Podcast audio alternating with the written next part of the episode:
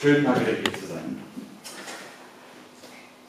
Wir sind mitten in einer Predigtreihe über drei oder über Predigten im Neuen Testament. Alle drei Predigten stammen aus der Apostelgeschichte. Die Apostelgeschichte, dieses große Werk, geschrieben von Lukas, der auch das Lukas-Evangelium geschrieben hat und dann später die Apostelgeschichte, die Geschichte der ersten Christen, der Urchristen.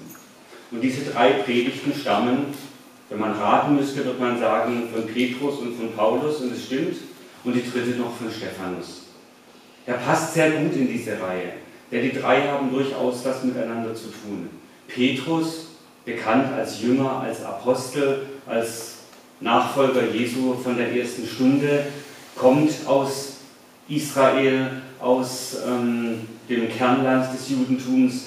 Er war mit Jesus dabei und die Juden sind seine Zielgruppe. Er spricht Hebräisch, Aramäisch und predigt und missioniert unter den Juden. Paulus, der andere, ist zwar auch Jude, aber nicht aus dem Kernland, sondern aus Kleinasien, der griechisch sprechenden Welt. Und Paulus wird dann ernannt sozusagen zum Missionar für die griechischsprachigen, für die Heiden, für die, die nicht aus einem jüdischen Hintergrund kommen oder zumindest nicht aus dem Kernland kommen. Und dann gibt es aber noch die dritte Gruppe, das sind die sogenannten Hellenisten. Das sind Juden, eigentlich wie der Paulus auch und vermutlich auch wie Stephanus, denn der Name Stephanus deutet darauf hin, dass er auch griechischsprachig war. Stephanus ist ein griechischer Name. Er kam vermutlich nicht ursprünglich aus Jerusalem. Und es gab schon sehr lange, eigentlich schon seit der babylonischen Gefangenschaft, Juden auch im Rest der Welt. Es gab die Juden in Israel, aber durch das babylonische Exil und durch andere Bewegungen gab es auch durchaus Juden und Nachfolger des Gottes Israel in anderen Ländern. Und es ist ja so im Judentum, dass man, oder als es noch einen Tempel gab, war es so, dass man dreimal im Jahr nach Jerusalem kommen sollte, zu den großen Wallfahrtsfesten. Und mit der Zeit blieben auch einige, die mal zu Besuch kamen, durchaus dort hängen und gesellten sich zu den Juden in Jerusalem dazu.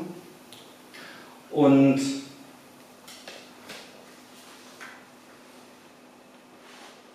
Einer davon oder einer von denen, die manchmal nach Jerusalem kommen, ist auch da in Apostelgeschichte 8, der Kämmerer aus Äthiopien.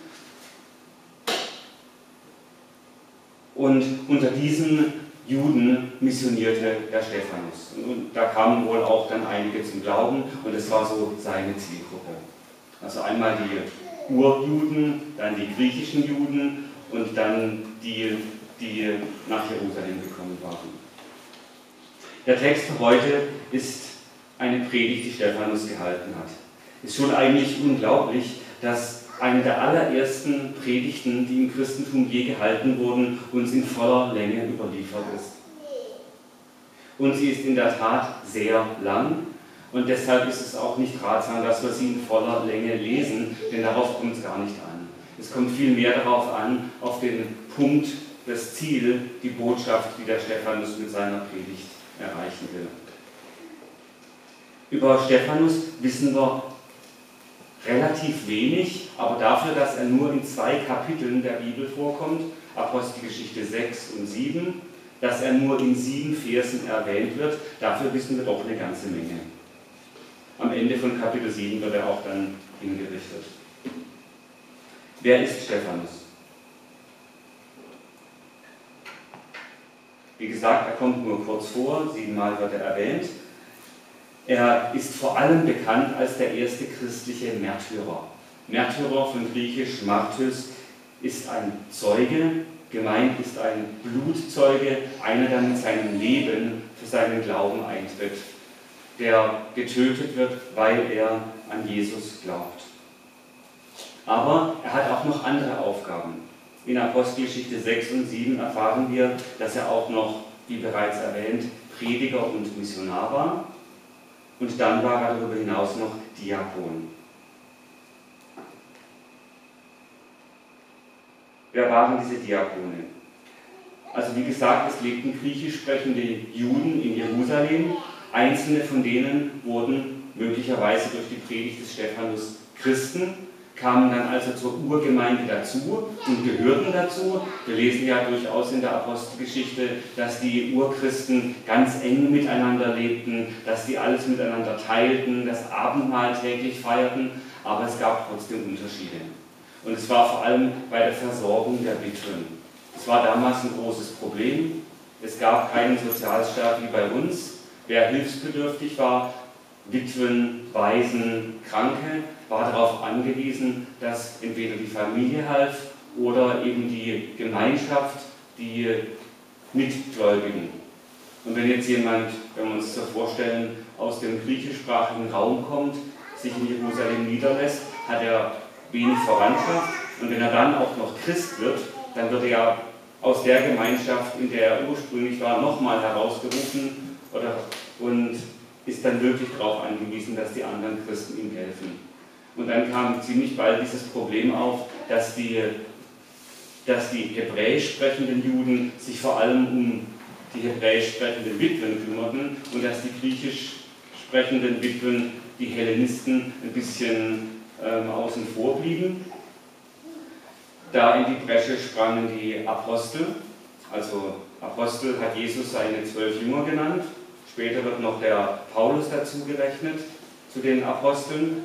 Und die Apostel waren die Leiter der Urgemeinde. Und die kümmern sich um die Witwen, die, um die sich sonst niemand kümmert. Aber dann steht in Apostelgeschichte 6, dass sie irgendwann gesagt haben, wir können es nicht mehr leisten. Unsere Aufgabe ist es zu predigen und zu beten. Wir können nicht auch noch die Witwen versorgen. Wir geben dieses Amt ab an speziell berufene sogenannte Diakone. Diakonos bedeutet Helfer. Und dann wählen sie aus ihrer Mitte sieben Männer, die diese Aufgabe übernehmen. Diese Männer sind nicht einfach irgendjemand, sondern sie müssen Qualifikationen erfüllen, die stehen auch in Apostelgeschichte 6. Nämlich, sie sollen Männer mit gutem Ruf sein, voll Geist, Weisheit und Glauben.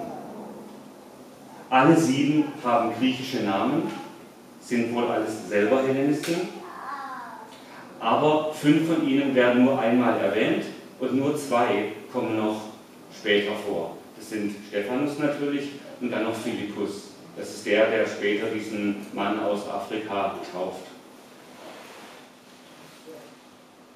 Stephanus sticht aber nochmal besonders heraus, mehr als der Philippus. Da steht nämlich in Vers 8, Stephanus aber, voll Gnade und Kraft, tat Wunder und große Zeichen unter dem Volk. Wunder, das tut nicht jeder. In der Apostelgeschichte und in den Evangelien natürlich auch schon sind die Wunder ein Ausweis für Berufung von Gott.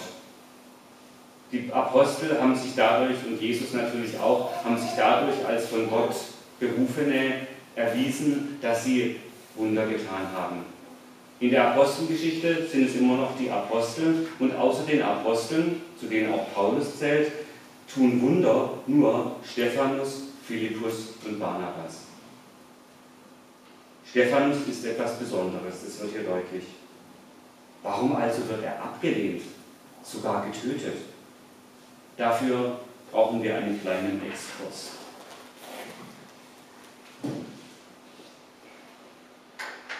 Ich bin ja Religionslehrer, habe jedes Jahr Klasse 5 Religion, großes Thema Bibel und da habe ich früher immer die Schüler auswendig lernen lassen. Im Alten Testament wird die Geschichte Gottes mit seinem Volk Israel erzählt.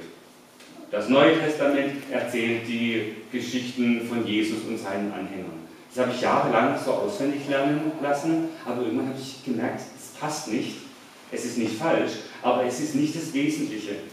Denn dadurch wird der Zusammenhang zwischen Alten und Neuen Testament nicht klar. Dann denkt man das Alte Testament jüdisch, das Neue Testament christlich. Wir, uns reicht eigentlich das Neue Testament. Im Neuen Testament steht doch alles drin, was wir brauchen, um gerettet zu werden. Ja, wofür brauchen wir dann das Alte Testament? Mittlerweile lasse ich auswendig lernen, dass das Thema des Alten Testaments ist, ein Retter wird kommen Und das Thema des Neuen Testaments, der Retter ist da. Das ist die gute Nachricht. Evangelium bedeutet ja gute Nachricht. Und das ist diese gute Nachricht? Das ist diese Nachricht, dass das, was im Alten Testament angekündigt wird, jetzt endlich da ist. Der Retter, der auf jeder Seite, ja, auf jeder Seite des Alten Testaments angekündigt wird, endlich da ist. Und das meine nicht nur ich, dass Jesus auf jeder Seite des Alten Testaments angekündigt wird und nicht nur in den klassischen Stellen wie Jesaja 53, sondern das sagt Jesus selbst. In der Geschichte mit den Emmaus-Jüngern, ihr kennt sie, die zwei Männer, die nach Jesu Auferstehung, die nicht wissen, dass er auferstanden ist, die es wissen könnten, wenn sie das Alte Testament wirklich gelesen hätten und auf Jesus wirklich gehört hätten, aber die verstehen es einfach nicht, glauben, die Sache mit Jesus ist vorbei. Die sagen, wir haben gedacht, er kommt und wird Israel erlösen, ja, aber jetzt ist er tot. Und dann läuft Jesus mit ihnen mit und sagt zu ihnen tatsächlich, ihr Toren, ihr schwer Verständigen. Warum habt ihr denn den Propheten nicht geglaubt? Und jetzt kommt es in Vers 27 und er fing an bei Mose und bei den Propheten und legte ihnen aus, was in allen Schriften von ihm gesagt wird. Und diese drei Worte sind Signalworte.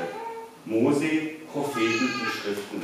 Das sind nämlich die drei Teile der, der hebräischen, jüdischen Bibel.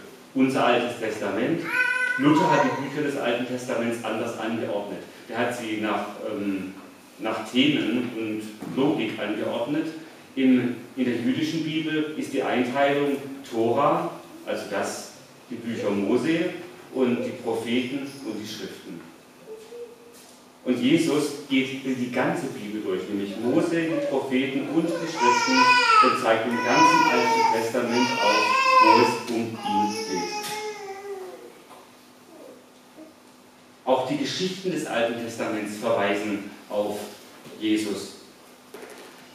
Wenn zum Beispiel Mose, um den es nachher noch eine ganze Weile gehen wird, wenn Mose das Volk Israel aus Ägypten, aus der Sklaverei befreit und ins gelobte Land führt, dann ist das auch ein Bild dafür, für das, was Jesus macht, der uns aus der Sklaverei der Sünde befreit.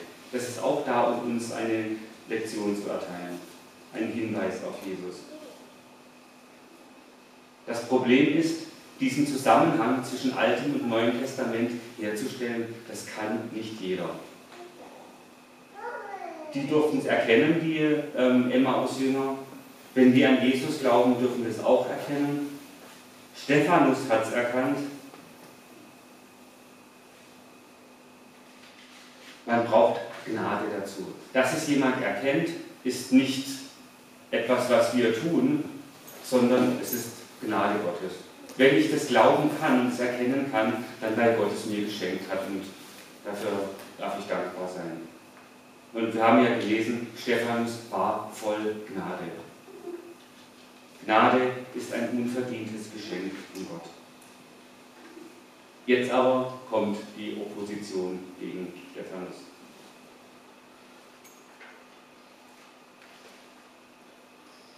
Jesus betont ja immer wieder, dass er als Retter zuerst zu Israel gesandt wurde. Aber Israel als Ganzes hat ihn abgelehnt. Einzelne glaubten an ihn, damals und heute, aber Israel als Ganzes lehnt ihn ab. Damit beschäftigt sich später noch Paulus in Römer 9 bis 11.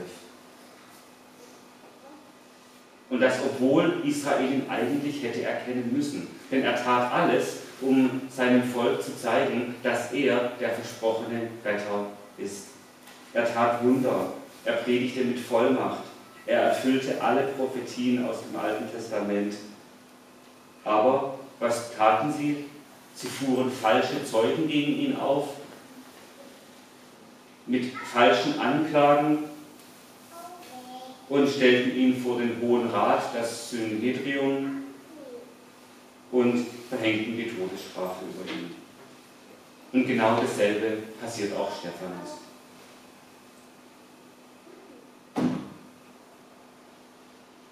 Ich lese vielleicht Stephanus voll Gnade und Kraft tat Wunder und große Zeichen unter dem Volk. Da standen einige auf von der Synagoge der Libertiner und der Pyrenäer und der Alexandriner. Das sind einfach verschiedene jüdische Gruppen. Libertiner sind vermutlich freigelassene Sklaven. Und einige von denen aus Kilikien und der Provinz Asia umstritten mit Stephanus.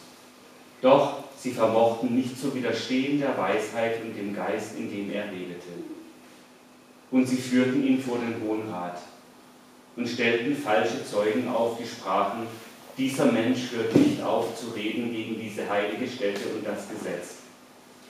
Denn wir haben ihn sagen hören, dieser Jesus von Nazareth wird diese Stätte zerstören und die Ordnungen ändern, die uns Mose gegeben hat. Und alle, die im Hohen Rat saßen, blickten auf ihn und sahen sein Angesicht wie eines Engels Angesicht.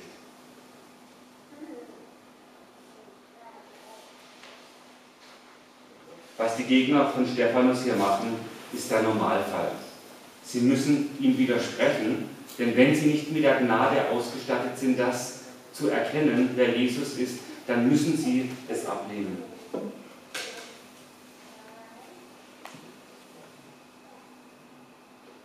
Ein normaler Jude ohne Gnade kann es nicht erkennen. Im zweiten Korintherbrief steht, sie haben die Juden als Ganzes haben eine Decke über dem Gesicht, aber auch wir sind ohne diese Gnade von Gott genauso blind. Die meisten Menschen erkennen es auch nicht. Wenn ein Jude glaubt, ist es Gnade und wenn ein Nicht-Jude glaubt, ist es genauso Gnade. Hier in der Apostelgeschichte 6 ist diese Gnade aber vielen vergönnt. Da steht zum Beispiel in Vers 7, und das Wort Gottes breitete sich aus und die Zahl der Jünger wurde sehr groß in Jerusalem. Es wurden auch viele Priester dem Glauben gehorsam. Muss man sich mal vorstellen. Priester werden gläubig an Jesus. Und wenn sie wirklich gläubig an Jesus werden, dann heißt es, ihr Priesterdienst hört auf. Denn die Opfer des Alten Testaments sind ein, ein Hinweis auf Jesu endgültiges Opfer und mit dem Kreuzestod Jesu und der Auferstehung hört die Zeit der Opfer auf. Es gibt keine Opfer mehr. Das heißt, sie haben wirklich ihr komplettes Leben umgekrempelt. Das sind die einen. Aber die anderen, sie können nicht glauben. Sie wollen nicht glauben. Das kann man nicht voneinander trennen. Und was machen sie also? Dasselbe, was sie mit Jesus gemacht haben. Sie können ihm nichts vorwerfen, also erfinden sie Vorwürfe. Und das perfide, die Vorwürfe sind nicht komplett aus der Luft gegriffen, sondern sie nehmen das, was Jesus gesagt hat, was Stephanus gesagt hat und verdrehen es so, dass es zu ihren Zielen passt. Sie sagen, wir haben ihn Lästerworte reden hören. Remata blasphema, Blasphemien sprechen. Und es kommen zwei Anklagepunkte heraus. Das eine, er will das Gesetz des Mose verändern und das zweite, er lästert gegen den Tempel. Und wie bei Jesus entscheidet über die Anklage und diese Vorwürfe der, das Synhedrion, der Hohe Rat. Und dann steht in Vers 15 noch ein wunderbarer Satz. Alle, die im Hohen Rat saßen, blickten auf ihn und sahen sein Angesicht wie eines Engels Angesicht. Deutlicher geht es eigentlich für einen Juden nicht. Das ist ein Ausweis dafür, dass dieser Mann von Gott begabt ist. So wie Mose, als er vom Berg runterkam mit den zehn Geboten, geleuchtet hat, weil er Gott begegnet war, so leuchtet hier der Stephanus. Eigentlich müssten sie glauben und können es doch nicht. Und jetzt kommt die eigentliche Predigt und sie ist eine Verteidigung. Nicht eine Verteidigung von Stephanus selber, sonst wäre es eine schlechte, denn er wird am Ende doch gerichtet, sondern er verteidigt das, was er gelehrt hat. Er verteidigt Jesus. Ohne Rücksicht auf sein eigenes Schicksal. Der hohe Priester fragt Stephanus, ist das so? Also stimmen die Vorwürfe? Und Stephanus beginnt liebe Brüder und Väter, hört zu. Er redet sie als seine Volks- und Glaubensgenossen an. Und so beginnt auch seine Predigt. Er spricht davon, wie Abraham dem Ruf Gottes folgt, wie er zum Urvater der Juden wird, wie groß Abrahams Glaube war, obwohl er von Gott gar keine Sicherheiten hatte. Großes Volk wird ihm versprochen, er hatte nicht mal ein Kind. Er spricht von Josef, der mit Gnade und Weisheit begabt war, wie Stephanus vorher, der zum Herrscher von Ägypten wird. Er spricht von der Sklaverei, wie Mose das Volk aus der Knechtschaft herausführt, von David, von Salomo, der den Tempel baut. Und der Hohe Rat lässt ihn einfach reden. Was sollen sie auch dagegen sagen? Sie können nichts dagegen sagen. Sie können eigentlich nur zustimmen und sagen, ja, was er da sagt, das stimmt. Das glauben wir auch. Er ist irgendwie doch einer von uns. Und sie fragen sich bestimmt, worauf will er hinaus?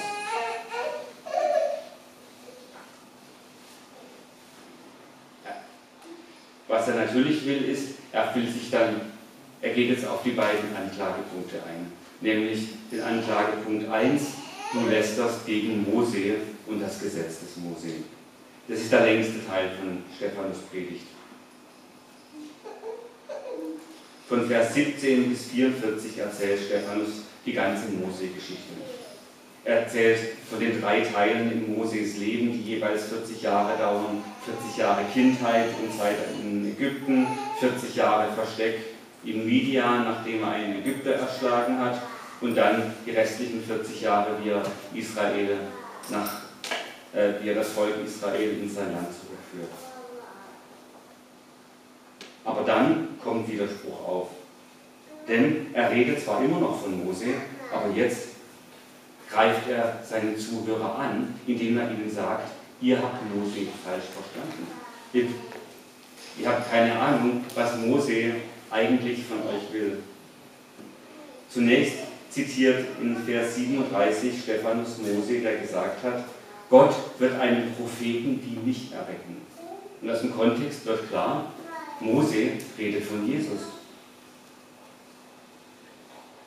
Natürlich war Jesus mehr als ein Prophet, aber einen ganz ähnlichen Satz sagt auch Jesus selbst.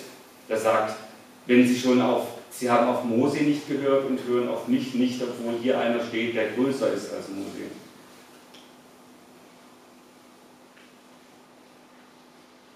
Und dann sagt er weiter, als Mose das Gesetz von Gott bekam auf dem Sinai, da stand er zwischen dem Engel an manchen Stellen der Bibel, zum Beispiel Galater 3, steht, dass das Gesetz auf dem Sinai von einem Engel übergeben wurde und dem Volk. Und der Engel gab Mose Worte des Lebens.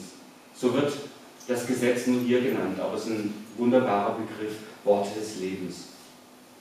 Das sind nämlich keine Regeln, sondern Worte des Lebens. Das ist der Schlüssel zum Leben.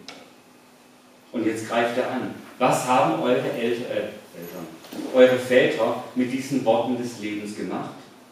Vers 39, sie gehorchten ihnen nicht, sondern sie lehnten sie ab, stießen sie von sich und wandten sich in ihrem Herzen wieder Ägypten zu. Ich habe vorhin gesagt, Mose, der das Volk aus Ägypten führt, ist ein Bild für Jesus, der uns aus der Sklaverei der Sünde befreit. Und genau das, dieser Zusammenhang wird hier auch deutlich. Eure Väter haben die Worte des Lebens abgelehnt und wollten wieder zurück nach Ägypten. Sie wollten wieder zurück in die Sklaverei und nicht nur in die tatsächliche Sklaverei, wo sie Ziegel herstellen mussten, sondern sie wollten sich wieder versklaven lassen, auch unter die Sünde. Die Befreiung, die Gott ihnen angeboten hat, die haben sie abgelehnt. Festhalten an der Sünde. Sie stießen das gute Gesetz, die Worte des Lebens von sich. Sie machten sich ein Götzenbild. Sie freuten sich am Werk ihrer Hände. Sie beten das Geschöpf an.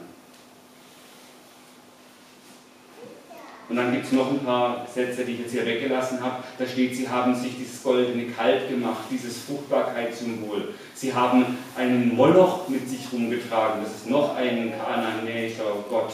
Und sie haben einen, einen Rephan mit sich rumgeschleppt. Rephan, das ist wohl der Stern, der Stern Saturn, der auch angebetet wurde. Sie haben anstatt die Worte des Lebens zu nehmen und zu beherzigen, ähm, Sterne angebetet.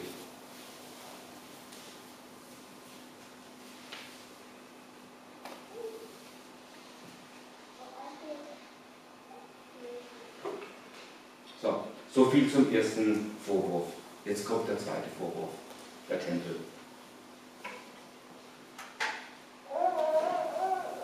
Stephanus hat gegen den Tempel gelästert haben sie ihm auch noch vorgeworfen. Ab Vers 44, also wo kommt der Tempel vor im Text? Ab Vers 44 geht es um die Stiftshütte. Und die Stiftshütte war der Vorläufer des Tempels. Also die Stiftshütte war dieses Zelt, wo im Text steht, das hat Mose gesehen, von Gott gezeigt bekommen, wie es aussehen soll. Dann hat er dieses Zelt, die Stiftshütte gebaut oder bauen lassen und da waren dann die zehn Gebote drin und es war der Ort, an dem Gott seine, seine Gegenwart zusagte. Aber natürlich war die Stiftshütte kein magischer Ort, genauso wenig der Tempel ein magischer Ort. Das sind alles nur geografische Orte, die eine symbolische Bedeutung haben, aber Gott ist ja nicht beschränkt auf ein Zelt oder auf einen Tempel. Gott ist dem Mose im brennenden Dornbusch begegnet und dem Elia in einem, in einem Säuseln. Und das weiß auch der Salomo, der den Tempel gebaut hat. König Salomo, der Sohn Davids, hat den Tempel gebaut und bei der Einweihungsrede zum Tempel hat er schon selber gesagt, siehe, der Himmel und aller Himmel, Himmel können dich nicht fassen, wie sollte es dann dies Haus tun, das ich gebaut habe? Also Stephanus denkt sich das nicht aus, dass Gott nicht in einem Haus wohnt, sondern das wusste schon Salomo, der den Tempel gebaut hat. Und dann zitiert Stephanus noch hier Jesaja 66, wo steht, die ganze Erde ist mein Zuhause und nicht nur ein Haus. Und wenn man da weiterliest in Jesaja 66, was hier nicht zitiert wird, dann steht dort noch, ich sehe aber auf den Elenden und auf den, der zerbrochenen Geistes ist und der erzittert vor meinem Wort. Und dann sagt sogar Gott noch Dinge wie, eure Opfer widern mich an, weil ihr nicht auf mich hört und das tut, was mir missfällt und euch erfreut an dem, was ich verabscheue. Und damit sind wir jetzt bei dem, was Stephanus eigentlich sagen will. Denn er sagt ja nicht nur, ihr habt das Gesetz nicht gehalten. Das ist ja auch nicht die Lösung. Er sagt ja nicht, hättet ihr mal das Gesetz gehalten, denn das Problem ist, das Gesetz kann niemand halten. Das Gesetz ist vollkommen, es ist gut und es ist ewig gültig, aber es rettet nicht, weil niemand es halten kann. Das Gesetz dient uns unter anderem als Spiegel für unsere eigene Sünde. Wenn wir das Gesetz sehen und uns in diesem Licht betrachten, dann erkennen wir, dass wir verloren sind, weil wir es nicht halten können und dass wir einen Retter brauchen. Deshalb ist es auch wichtig, das Gesetz als diesen Spiegel zu benutzen. Was wir stattdessen brauchen, ist ein Retter der uns von dem Fluch des Gesetzes, das Gesetz ist gut, aber es wird zum Fluch, weil es uns verdammt. Und dieser Mensch, der uns rettet, ist Jesus. Und zwar nicht, weil das Gesetz außer Kraft setzt, sondern weil er es erfüllt. Weil er dieses Leben, dieses perfekte Leben, das wir nicht führen können, führt für uns.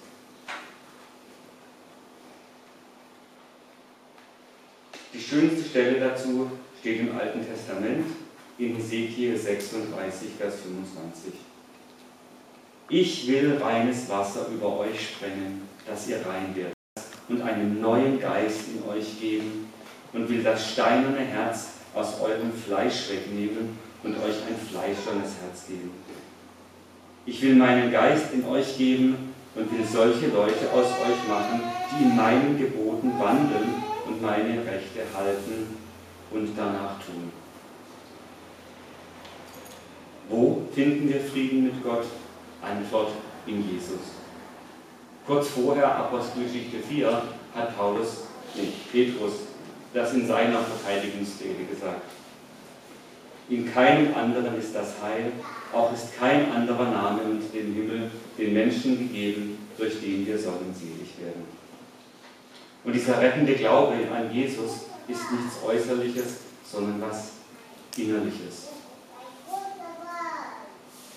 Stephanus sagt in Vers 51,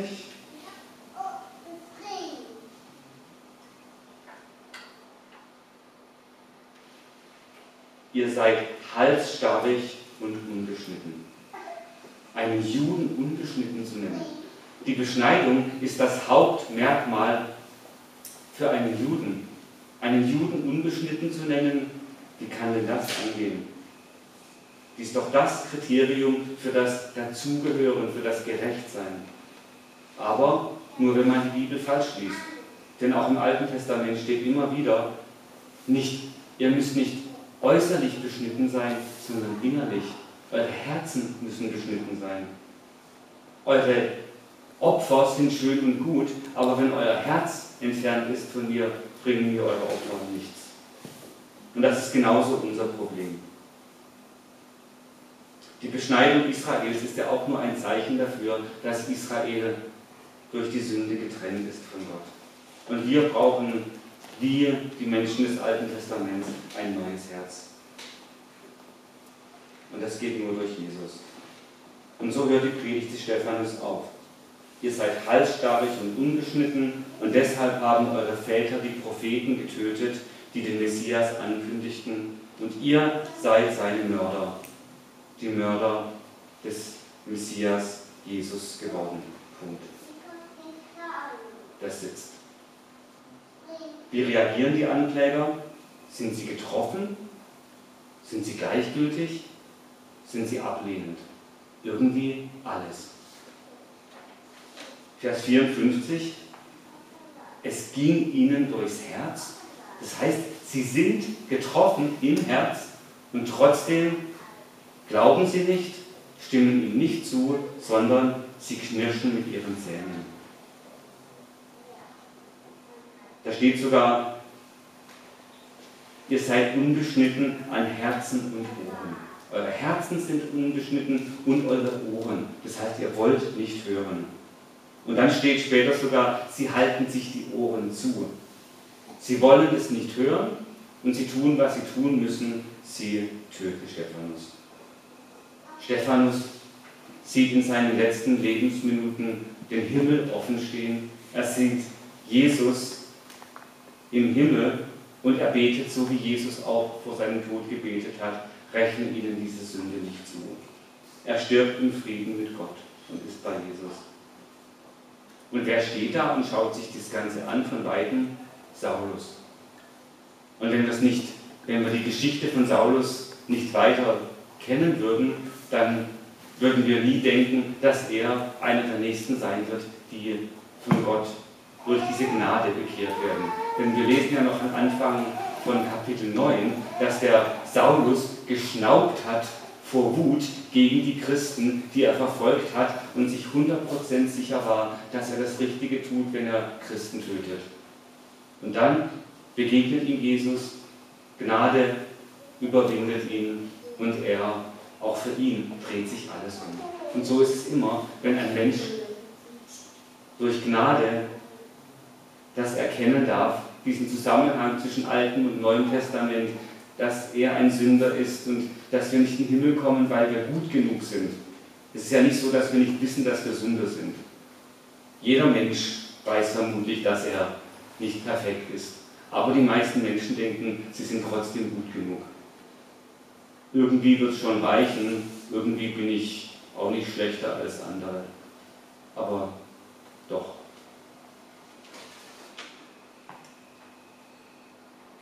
Und das ist auch unsere Hoffnung, dass wir das Evangelium hören und uns nicht die Ohren zuhalten, sondern dass wir berührt, berührt werden und dass wir durch diesen Glauben an Jesus gerettet werden. Amen. Vater, ich danke dir, dass wir dieses Vorbild von Stephanus haben, der erkennen durfte und predigen durfte, wer du bist. Und danke, wenn du uns diese Gnade auch schenkst. Schenk jedem, der diese Gnade noch nicht erlebt hat, dass er das auch erkennt, wer er ist vor dir und wer du bist und dass wir in dir alles haben, was wir brauchen im Leben und im Sterben. Und dass wir auch so in Frieden mit dir leben und sterben können wie der Stephanus. Danke für dieses Vorbild.